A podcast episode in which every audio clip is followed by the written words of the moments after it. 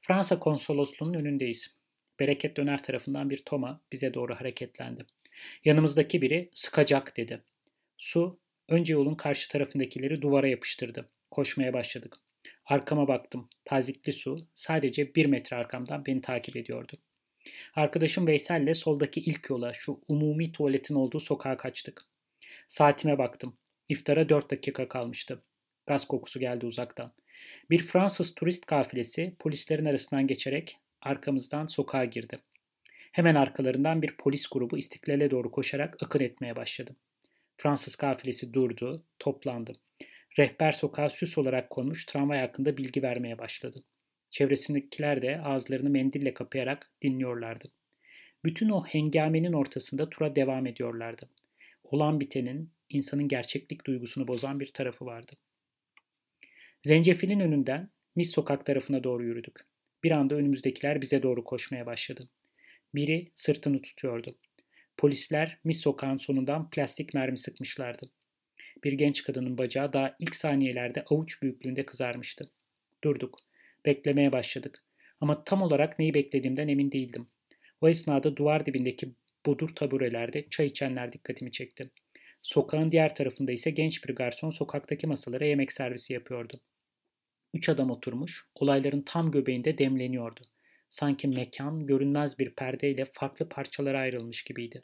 Biri sırtını tutarak bağırıyor, diğeri bütün sükunetiyle muhabbete devam ediyordu, yan yana.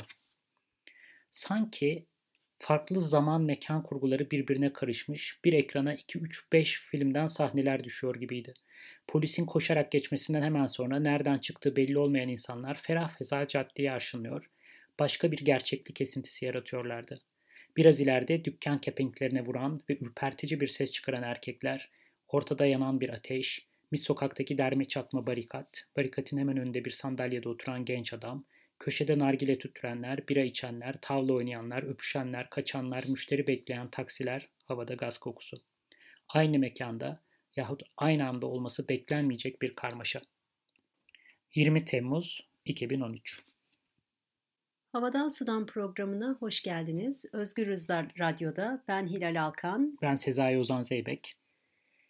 Ee, Ozan'ın Temmuz 2013'ten 13'te tuttuğu günlükten bir kısım notları dinledik biraz önce. Bugün e, Gezi Parkı direnişinin kitleselleşmesinin 7. yıl dönümündeyiz. 30 Mayıs'ta kaydediyoruz bu programı. Ve geçtiğimiz 7 yılı biraz konuşmak istiyoruz. Bir de e, Taksim'de yaşadığımız o 15 tuhaf rüya gibi güne dair biraz anılarımızı paylaşmak, biraz dertleşmek niyetindeyiz. Ne oldu, ne bitti, neler yaşandı? Yani çok düşünmesi de zor. İçin aslında bu bizim e, için zor bir program açıkçası. Yani e, ikimiz de oradaydık. Ve şimdi buradan oraya dönüp bakmak, tekrar hatırlamak, olanları bir daha böyle taramak, e, kronolojiyi yerli yerine oturtmak biraz zor oldu. Yani ev, ev ödevimizi yaparken biraz zorlandık açıkçası. E, duygulandık, e, üzüldük, bir muhasebe oldu. Yani sevindiğimiz, çok mutlu olduğumuz anlar da var orada. Bir öfori demiştin sen ta zamanında öyle hatırlıyorum.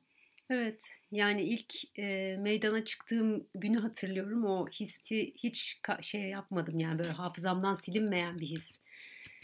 Metronun merdivenlerinden yukarıya çıktığımda herhalde hiç daha büyük bir nefes almamışımdır. Ciğerlerim hiç daha geniş olmadı. İçime daha çok hava dolmadı. Hiç daha hafif hissetmedim gibi bir his. Ve sadece dışarıya bir adım atmakla geliveren o his. Ortada dolaşıyordu çünkü. Evet yani kalabalığa daldığım anda ben de onu hatırlıyorum. Yani o kadar iyi hissediyordum ki ayaklarım yerden kesiliyormuş gibi. Ya bir de bir tür kendi içinde ayrı bir mahalle kurmuştuk. Yani tanıdıklar var, tanıştıklarımız var orada, çadırlar var. Çadırların içinde insanlarla muhabbet sürüyor. O muhabbetler o kadar tatlı ki hiç tanışamayacağım insanlarla tanıştım bir yandan. Köşelerde farklı farklı gruplar bir dert anlatıyorlar. ilginç icatlar, kütüphanesi, bostanı, etkinlikleri. Ya böyle rüya gibi hatırladığımız yani bu gerçekten oldu mu bunları gerçekten biz yaşadık mı dediğimiz çok acayip günlerdi. Belki bu mahalle üzerinde durmak lazım diye düşündüm ya. Yani hani biz şimdi mahallelerden çok e, aynı insanların bir arada oturduğu yerleri anlıyoruz artık İstanbul'da. Gittikçe daha çok ayrışıyor mahalleler. Ama senin dediğin mahalle yeni tanışmalara imkan veren bir mahalleydi. Eğer buna hala mahalle diyebiliyorsak. Hani böyle beş benzemezin beşi bir yerde değildi. 500 benzemezin beşi, 500'ü de bir yerdeydi ve bu tuhaf karmaşanın içerisinde yine de bir arada bulunabilmeyi mümkün kılan hem bir mekan vardı. Yani o mekanın düzenlenmesi vardı. Hem de bir e, tuhaf duygudaşlık vardı. Adını koymakta gerçekten zorlandığım bir şey ama ya herkes o kadar keyifliyken, o kadar mutluyken, o kadar içi açılmışken ya birbirine karşı bir laf etmek, düşmanlık beslemek, bir kötü gözle bakmak falan olmuyordu zaten hani hissi. Yapılacak şey değil, yeri değil filan böyle düğünde gibi. İnsanların insanların en iyi taraflarını açığa çıkaran bir taraf vardı hakikaten. Yani tanışmak çok kolay, muhabbet çok kolaylaşmıştı vesaire ve hakikaten bu arada düğün dedin düğün de olmuştu. Tam benim şu notları tuttuğum günün evet, arka o gün bir düğün günüydü. Zaten o dönemde artık hani Gezi Parkı çoktan boşaltılmıştı. Hı-hı. Bütün barikatlar Sonrası. kaldırılmıştı. Üzerinden bir ay geçmişti ve Gezi'de tanışan bir çift evleniyordu. Düğünlerine herkesi davet etmişlerdi. İstanbul'un her yerinden gitmeye çalışanlar da rutin olduğu üzere gazı yemişti. Evet evet. Sen o, de dahil. Ben, ben, evet yani bu gezinin sonrasındaki dönemde hala gaz yemeye orada, hala oradaki ve çok enteresan bir sahne vardı. Onun için unutmuyorum. Hemen düğünün yapıldığı Gezi Parkı'nın e, e, o Harbiye'ye giden yol üzerindeki tarafında karşısına bir tane sahne kurmuşlar. Yani muhtemelen belediye kurmuş. Orada da Kavuklu ile Pi Şeker'in bir oyunu var. Ve iftar açılıyor. Yani bu arada Ramazan ayıydı. Ya o kadar iki ayrı dünya yan yanaydı ki gene orada da. Ya orada böyle yalancılığa dair bir şeyler anlatıyor. İşte Kavuklu ile Pi Şeker bambaşka bir profil grubuna diyeceğim. Yani o şey, şehrin başka sakinlerine başka bir ders veriyorlar. İşte yalan söylemek çok kötü. Evet yalandan kaçınmak lazım diye. Oraya böyle bir tür ne diyelim mekanı sahiplenmek, mekana sahip çıkmak. Yani Ramazan eğlencesi yapıyorlar onlar orada yani. Evet ama o kadar bir yandan ya yapılmasın demezdim dünyanın hiçbir tarafında ama hani o kadar kasıtlı ki yani gezi varsa siz geziyi yaptınızsa biz de kendi alternatif etkinliğimiz, etkinliğimizle geliriz oraya çökeriz ve oradaki kendi kü- Türk kültüründen adetlerle falan bunu yaparız. Yerine geçen bir şey. Hemen karşısında çift evleniyor. Bunlar da orada e, e, ya evet işte ne diyeceksin yani ve Müsamere oynuyorlar diyeceğim. Ne diyeceğim ya? Başka şey diyemedim. Ya öyleydi hakikaten. Gerçekten Ama yok yani. Mekanın sahiplenmesine yönelik. Yani şehir kimindir? Şehrin kullanımı kime aittir vesaire. Orada korkunç bir mücadele oldu ve galiba ondan korkunç sonra... Korkunç bir yenilgi. Ya yenilgi demek belki çok ağır ama benim de ne yazık ki içimden geçen o. Çünkü ardından aylarca, yıllarca Taksim bir daha kendine gelemedi mesela. Yani hakikaten bambaşka bir yer oldu. İnşaat içinde bırakıldı mekan. Yollar yapılmadı. öyle açıkta bırakıldı Taksim her şey. Hala, hala öyle. Yani bir de zaten artık o bizim bildiğimiz Taksim olmayacak. Yani AKM yok. Artı orada eskiden hiç olmayan kocaman bir cami var. Ve hani beton denizi diyorduk. Hakikaten beton denizi olmaya devam ediyor. Ama bunu yavaş yaparken ki yavaşlıkları, fikir değiştirmeleri, sürekli yolları değiştirmeleri, inşaat alanına çevirmeleri, o şantiye alanına çevirmeleri. Yani geziyi adım adım nasıl tasfiye ederiz? Oradaki o bütün siz bunu mu yaptınız? Buyurun biz de size geri kalan 7-8 senede bunu yapacağız diyerek 7 sene boyunca. Evet, evet. İnşaat istemiyoruz diyen insanlara buyurun size hiç bitmeyen bir inşaat. Tepe tepe kullanın. Evet. Demiş oldular. Ve sonradan işte şehrin bütün şeyi de değişti. Akışları da değişti. Yeni bir tayfa işte Kadıköy'e ve Beşiktaş'a sıkışmış yeni bir grup orta sınıf hayatın kurulduğu bir yer çıktı. Taksim'den ele tek çekilip şehir değişti hakikaten de. Bunun bir sürü olumlu yanı da var bu arada. Yani oraların gelmesi, değişmesi bunlar aman olmasaydı hep eskisi gibi kalsaydı gibi bir nostaljiyle konuşmak istemiyoruz. Fakat oradaki kasti süreci de yani belli grupların ayaklarını oradan kesmek için yapılanları da adım adım yapılanları da hatırlamakta fayda var. Evet ve Sonra takip eden yıllarda İstanbul'a çok büyük müdahaleler yapıldı. Üçüncü köprüden başlaya, başlarsak daha nerelere gidebiliriz tabii Çamlıca'daki camisinden e, türlü çeşit köşklerine ve gökdelenlerine kadar. bir daha hiçbir şekilde aynı tepkiyi gösteremedik. Evet yani imza kampanyalarında kalındı, gazete haberleri yapıldı, bu yanlıştır dendi, chat raporları üzerinden hukuki süreçler yürütüldü. Bunların hepsi çok kıymetli fakat oradaki gibi bir şey bir daha e, olmadı. Öyle bir hayır olmadı. Tekrar oraya dönmek istersek sen neler hatırlıyorsun? Yani sen de bir sürü etkinliğe katılmıştın orada.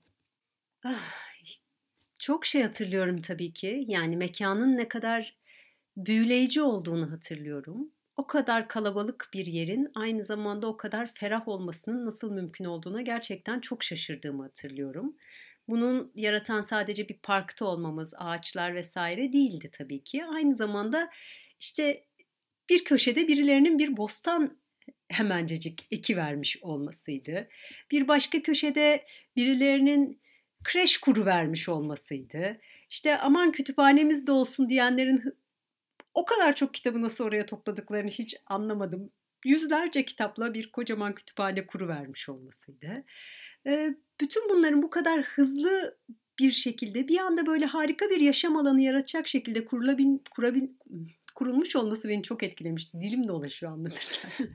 ya o kadar ilginç ateş püskürtenler, davulcular, piyanistler yani böyle kim bu insanlar diyeceğim. Bu kadar yetenek nerede? Neredeymiş bu insanlar daha beni önce? Beni en çok e, etkileyen, hoşuma giden şeylerden biri seyyar satıcıların e, sağladıkları hizmetlerdeki çeşitlilikti. Dili, dilim küçük küçük dilimlenmiş karpuz satanlar, karpuzun yanında tırnak makası ve tarak satanlar filan böyle bir uç, uçsuz bir hizmet alanı yaratılmıştı bir yandan da. Ve tabii zabıta yok ve tabii polis yok ve seyyar satıcılar e, bütün şeyleriyle, e, girişimcilikleriyle sahadalardı. Hakikaten pek çok yaratıcı fikir ortaya çıktı orada. E, yepyeni bir sürü usul denendi, bir sürü konuşma adabı öğrenildi, e, tatbik edildi. Evet, forumlar sonrasında bu adabı devam ettirdi mesela. Başka diğer parklarda bulunanlar, evet, evet. buluşanlar. Evet. Hı hı. Oradan bir ufak e, ses kaydı dinletmek istiyoruz şimdi Geziden. size. Gezi'den. Hı hı. E, e, Dokumentarist Film Festivali yapılacaktı tam o tarihlerde. Ancak Gezi'ye baskın olunca ertesi gün dokumentarist iptal edildi ve e, bütün katılımcılar, sinemacılar hep birlikte Gezi'ye destek için yola çıktılar. O zaman bir de açıklama yapmışlardı. E, ancak basın mikrofonlarıyla kayıt alabilirken orada toplanmış binlerce insan hiçbir şey duyamıyordu. Bunun üzerine e, Şebnem Sönmez'in konuşmasını insan mikrofonuyla arkaya ilettiler. Yani artık mikrofon da biziz dediler. evet o çok güzel. Bunu diyen de arkadaşımız bu arada. Evet, yani onu Enis seyretmek... Göztepe'ni analım burada sevgiyle.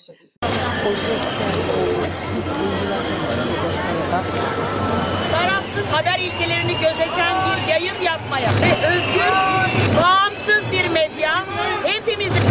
İki gün önce öyle bir habercilik vardı ki ülkemizde bu kadar önemli bir şey ol, olmasına rağmen bir, iki, ben bu konularda hiçbir zaman hiçbir şey söylemiş biri değilim. Bir daha söylemek istiyorum. Son bir şey. Tamam arkadaşlar, arkadaşlar, arkadaşlar tamam. Tamam, tamam, tamam. Bir yaptırmaz olacak mı? Bir şey yapacak mısınız? Bir şey söyleyin biz tekrarlayalım. New York'ta, Occupy New York'ta böyle yaptılar mikrofon olmadığında. Bir cümle söyleyin biz bağıralım herkes duysun. Cümle cümle. O zaman arkadaşımın önerisini yerine getirmek üzere söyleyeceklerim ben. Herkes sessizlik. Şebnem Hanım söyleyecek biz bağıracağız herkes duyacak. Artık mikrofon da biziz. Arkadaşlar.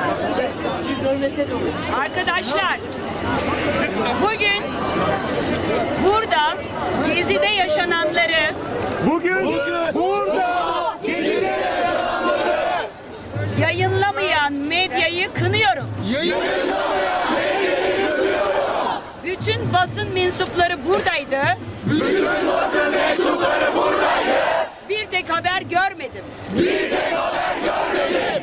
Patronuna karşı çıkmazsan Patronuna karşı çıkmazsan Adalet duygun sıfır.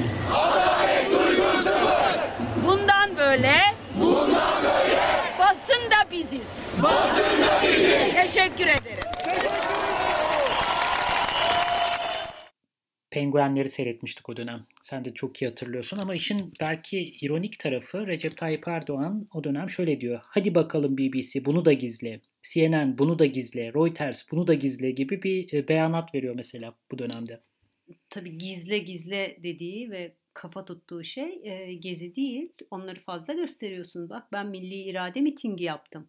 Bir de o vardı değil mi ya? Milli bunu gösterecek misin acaba? Yok bunu da gizleyeceksin anlamında diyor. Yani çok acayip hani medyanın bir şeyleri göstermediğini söyleyerek ve doğruyu söyleyerek başlamış olan bir hareketin karşısına esas medya bizi göstermiyor. Bakalım gösterecekler mi diyerek çıkmak. Ya zaten orada bütün olanı tersine çevirmekle o kadar çok mesai harcadılar ki çıktı ben çevreci başbakanım dedi mesela. Ya bizden daha çevrecisi yok dedi. Oturdular böyle bir çevre yarışması düzenlediler. İşte çevre yarışması da Türkiye galip çıksın diye böyle belediyelerde belediyelerde organizasyonlar yaptılar. Çevreciler ya. Zaten vali de kuş sesleriyle uyanan gençleri özeniyordu. Onların arasında olmak istiyordu ya. Ihlamur kokusu ve arı vızıltısıyla huzurlu bir sabah varmış orada. Doğru mu? Aranızda olmak isterdim. Vali Mutlu'dandı bu arada. Tweet atmıştı böyle bu, bu şekilde. Ee, bir sürü e, hamleyle aslında o gezide olanları nüfusun geri kalanını başka türlü yansıtmaya çalıştılar. İşte milli irade mitingleri düzenlediler, alternatifler, karalama, sürekli isim takma, işte orada insanlar tuvaletlerini yerlere yapıyorlar falan gibi şeyler. Ve tabii en büyük araçları da şiddetti. En nihai noktada yani dağıtmak için. Yani tabii şu anda hani üzerinden 7 sene geçmişken Türkiye'de hala e, bir kısım insanın kullandığı bir küfür var gezi zekalı diyerek. Böyle bir şey mi var? Ha evet. Yani hani başım üstünde falan dedirten bir tarafı var tabii ama bir yandan da e, bütün bunların hepsi büyük uluslararası bir komploydu ve e, işte bizim gibiler de en iyi ihtimalle bu komplonun maşası oldular ama daha kötü ihtimallerle ki bu daha kötü ihtimaller daha makbul ihtimaller tabii ki bunun parçasıydık ve bunu hani Türkiye'nin ilerlemesinin, kalkınmasının, büyümesinin, dünya lideri olmasının vesairesinin önüne taş koymak için yaptık gibi bir anlayış var. Hemen her yerde iktidarların zaten e, bir, bir protestoyu sindirmek için uyguladıkları yöntemlerden bir tanesi. Bu daha büyük bir komplonun parçası olarak onu çerçevelendirip ardından e, meşruiyetini sarsmaya çalışmak. Yani bütün bütün iktidarların uyguladığı bir sistem bu gerçekten de. O yüzden yani verecek bir cevap da yok. Bana e, bu geziyle ilgili hislerim e, yoğun olarak Freud'un yas ve melankoli arasında yaptığı ayrımı düşündürüyor. Yas kapanan bir şey. Bir kayıp yaşıyorsun ama sonrasında işte çeşitli evrelerinden geçiyorsun. İnkar da var bunun içerisinde ama neticede kabullenme var ve bir şekilde bitiriyorsun. Melankolide ise e, kayıpla bir türlü halleşemiyorsun, yası bir türlü tamamlayamıyorsun. Ve Türkiye öyle bir yer ki e, o kaybın yasını ben hala tamamlayamadığımı hissediyorum. O yüzden de böyle e, geziye dair analizlere de direniyorum. Her tür analize, yani terapideki analize direnen bir şey travma derler ya. Burada da ben her tür e, sosyolojik analize, kültürel analize, politik analize, her şeye ve hakkında böyle tüm analitik konuşmalara da direniyorum. Sadece hislenebiliyorum diyeceğim. Ama bunun çok sadece bana özgü bir şey olmadığını düşünüyorum. Yani bu Türkiye'de yasları kapatamama meselemiz bizim için e, büyük bir ya, yas tutamamak mı kastın? Yasları kapatamamak derken ne kastediyorsun? Bir yası tamamlayamamak, bir kaybı tamamlayıp yerine yerleştirip hani defnedip hayatına devam edememek. Yani gezideki kayıplarımızı düşünsene ne kadar çok insan öldürüldü. Hani bütün o ölümlerin e, yasını tutamamak, mekanın kaybının yasını tamamlayamamak. Yaranın açık kalması. Yaranın açık kalması evet. Hmm. Ve bunun sonunda da Freud buna melankoli diyor.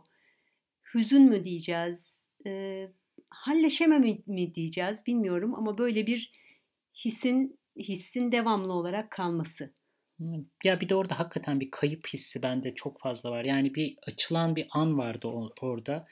E, ekoloji meselesini, çevre meselesini konuşmak gibi bir mevzu da vardı ama daha önemlisi hiç bir araya gelmeyecek başta da dediğimiz gibi insanlar bir araya geliyordu. İşte Miraç Kandili kutlandı, antikapitalist Müslümanlar geldi, Gezi Parkı'nda cuma namazı kılındı, kadınlar yürüdüler, cinsiyetçi Aa. küfürleri sildiler duvarlardaki onların yerine başka şeyler yazdılar işte. Çok yani müthiş bir yürüyüştü bu arada kadınlar olarak yaptığımız gerçekten. Bir de çok renkliydi yani kadınlar Çok, da çok evet. farklı yelpazelerden Evet, evet, insanlar evet. katılmıştı. Evet. Yani feminist ha- hareketin ve e, dindar genç feministlerin ilk kez bir arada yaptığı kitlesel eylemdi galiba ve Kabataş'tan Taksim'e uzun bir yürüyüş yaptıktan sonra e, Gezi Parkı'na girmiştik ve çılgın alkışlarla karşılaşmıştık ki bizim için en şaşırtıcı ve heyecanlı olan tarafı da oydu. Sonra da Kuştepe'den gelmiş çocukların e, yardımıyla pankartlarımızı ağaçlara asmıştık. Hani o çocuklar, o alkışlar, o yürüyüş hepsi birlikte gerçekten çok acayip bir şeydi. Evet ve ama ardından olanlar e, herhalde o kayıp hissiyle bir sürü insan e, halleşemedi diyeceğim. Türkiye çok daha fazla badire atlattı hemen arkasından. İşte darbe girişimi oldu. Yani bir sürü insan hapse girdi. Yani olanları anlatmakla bitecek gibi değil. Böyle bir ülkeden çıkmak arada sırada ne kadar zor. Yani Almanya'dayız biz şu an ve ne kadar şanslılar buradaki insanlar. Bunlara kafa yormak zorunda değiller. Hangi ülkede yaşasam acaba, hangi ülkeye gitsem acaba diye bir soruyla uğraşmak zorunda değiller. On binlerce insan ülkeyi terk etti. Sadece geziden ötürü değil, ardından olanlarla da ilgili. Ee, ve bunlar sadece böyle cemaat mensubu insanlar da değil bu arada. Ya ben artık Türkiye'de bir gelecek göremiyorum diyen e, çok iyi eğitimli çok sayıda insan e, ülkeyi terk etmeye başladı. Bence bu büyük bir kayıp oldu. Tabii kayıplar bununla bitmedi. Ondan sonra e, 3-5 ağacı değil çok ağacı kaybettik. İşte üçüncü köprü yapıldı. Kanal İstanbul projesinin ihalesi apar topar şu şartlarda bile verildi. E, maden arama izinleriyle ilgili inanılmaz şeyler gerçekleşti. Pek çok yer altıyla üstüyle talan edildi. HES projeleri malumumuz. Yani hem küçükleri hem büyükleri bu arada. Yani kocaman bir ilçe şu an Yusufeli mesela boşaltılıyor Büyük Yusufeli Barajı projesiyle. Burada olan, burada kaybedilen mevzi başka pek çok yere de sirayet etti aslında. Onu söylemeye çalışıyoruz. Başka birçok zeminin kaybedilmesinin de önünü açtı. Evet, yassı tamamlayamamak derken de demeye çalıştığım aslında böyle bir şey. Yani bir şey oluyor, onu sindirme fırsatı bulamadan bir başka şey oluyor, sonra bir başka şey oluyor ve hepsi böyle açık yaralar olarak kalıyorlar. Ama bu kadar yani bu, bu kadar umutsuzluğun yanında aslında bu, oradaki insanlar bir anda buhar olmadılar. Hala varlar. Bunu da farklı mecralarda görüyoruz aslında. Mesela Kaz Dağları'nda. Kaz Dağları'ndaki yürüyüş bu sene Gezi'den sonra gördüğümüz en kitlesel e, çevre eylemiydi. Binlerce insan yürüdü ve bir maden arama izninin iptal edilmesi için, Kaz Dağları'nın e, talan edilmemesi için inanılmaz büyük bir hareket gerçekleştirildi. Üstelik başarıya da ulaştı. Yani aslında e, Gezi'nin sağladığı çevre hareketinin kitsel, kitleselleşmesi sonrasında e, bunlara imkan tanıdı. Evet ya burada bir de çok önemli bir hususu tekrar altın çizmek istiyoruz. Altın yenmiyor. Halbuki oradaki ormanın, suyun, oradaki canlıların çok büyük önemi var. Yani toprağını, suyunu, havasını koruyan bir ülke istiyoruz biz gerçekten de. Ve bütün bu havadan sudan programını yapmamızın da amacı aslında bu. Toprağın ne kadar kıymetli olduğunu, gelecekte özellikle iklim kriziyle karşı karşıyayız ne kadar kıymetli olduğunu bir daha hatırlamak, soluduğumuz havanın ne kadar önemli olduğunu bir daha hatırlamak az sayıda kişinin oradan aşırı zengin olabileceği zenginlik alanlarının önüne geçmek. Çünkü buraları hepimizin. Evet ve Gezi direnişinin şiarı da buydu zaten aslında. Bu şehir hepimizin, bu park hepimizin, bu ağaçlar hepimizin ve o hepimize burada yaşayan kuşlar da dahil. Biz artık yenilmez içilmez sadece birilerine para kazandıran AVM'ler istemiyoruz diyerek başlamıştı zenginlik algısını değiştirmek. Yani toprağın, iyi bir toprağın aslında bir zenginlik olduğunu fark etmek. Zenginlik değilce sadece satış, kar bir şirketin bundan büyük paylar alması, yurt dışında ihaleler kazanması. Yani bunlar e, eğer zarar veriyorsa bir ülkeye o zaman zenginlik yaratıyor diye geçemeyiz. Hatta ülkeyi uzun vadede fakirleştiriyor. Ve galiba süremizin sonuna geldik. Bizi dinlediğiniz için çok teşekkürler.